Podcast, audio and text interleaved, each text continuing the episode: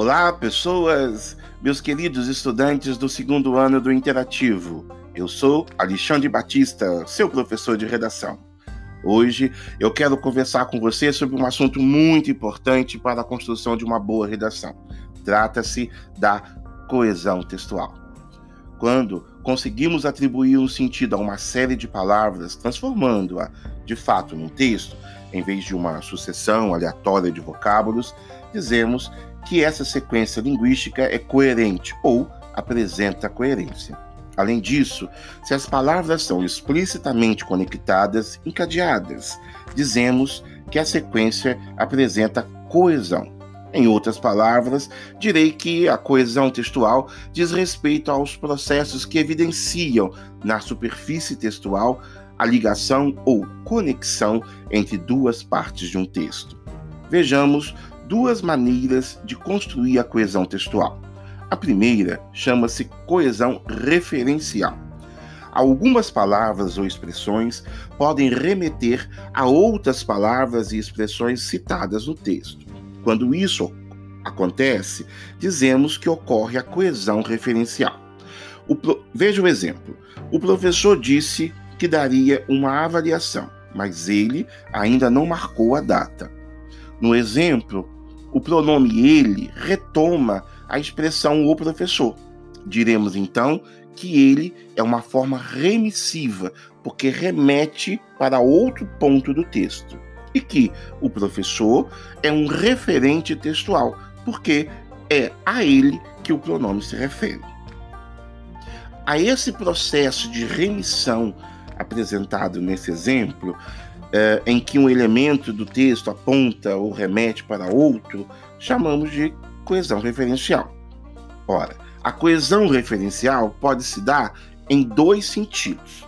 Quando a forma remissiva aponta para trás, temos uma anáfora ou coesão anafônica. É o que aconteceu no exemplo que eu acabei de dar. O pronome ele remete para um elemento que havia sido mencionado antes. Quando, ao contrário, a forma remissiva aponta para frente, temos uma catáfora ou coesão catafórica. É o que ocorre no exemplo a seguir. A alegria da festa revelou a Antônio tudo: o valor da amizade, a importância da empatia e o papel do amor. Note que nesse exemplo, o pronome tudo, atuando como forma remissiva, aponta para frente, ou seja, faz referência a um elemento que será mencionado mais adiante. O referente textual, o valor da amizade, a importância da empatia e o papel do amor. Assim, podemos dizer que há dois grandes tipos de coesão referencial: a anáfora e a catáfora. Vamos ver, vamos ver agora um outro tipo de coesão. É, de coesão. A, a, essa segunda maneira nós vamos chamar de coesão sequencial. Existem diversos tipos de coesão sequencial. Na conversa de hoje, vamos estudar especificamente o processo conhecido como encadeamento, no qual operadores linguísticos são utilizados para relacionar diferentes sequências textuais e promover a progressão temática. O encadeamento pode ser realizado com conectivos, que estabelecem relações lógico-semânticas, ou com sinais de articulações, que ajudam a organizar e estruturar o conteúdo do texto. O primeiro caso, ou seja, o encadeamento com conectivos, será estudado numa próxima conversa.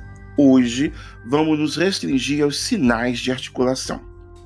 Os primeiros são os sinais que delimitam partes do próprio texto, uso metacomunicativo. Veja o exemplo. Em virtude do exposto acima, podemos afirmar que as aulas resultarão no sucesso dos estudantes.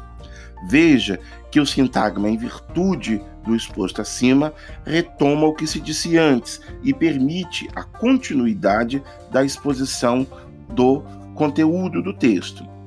Expressões como para concluir, inicialmente, em seguida, também cumprem esse papel. Outro tipo de sinais contém aquelas expressões que demarcam e encadeiam episódios narrativos. São chamados é, ordenadores temporais ou elementos de uma descrição, os chamados ordenadores espaciais. São ordenadores temporais expressões como primeiro, em seguida, por último, etc. Veja o exemplo. Por último, ele vai discursar para o povo. São ordenadores espaciais as palavras antes, depois, atrás, entre, etc. Veja o exemplo. Bem em frente a um supermercado, um pouco mais para a direita, uma grande banca de jornal. E, entre os dois, quem olhar bem verá um pequeno banco abandonado. Você veja que nós temos aqui a expressão bem em frente, em pouco, é, um pouco mais para a direita, entre os dois, são expressões que organizam as informações de maneira espacial no texto. Hoje conversamos sobre coesão textual e duas maneiras de realizá-la no texto. Agora é com você. Abração.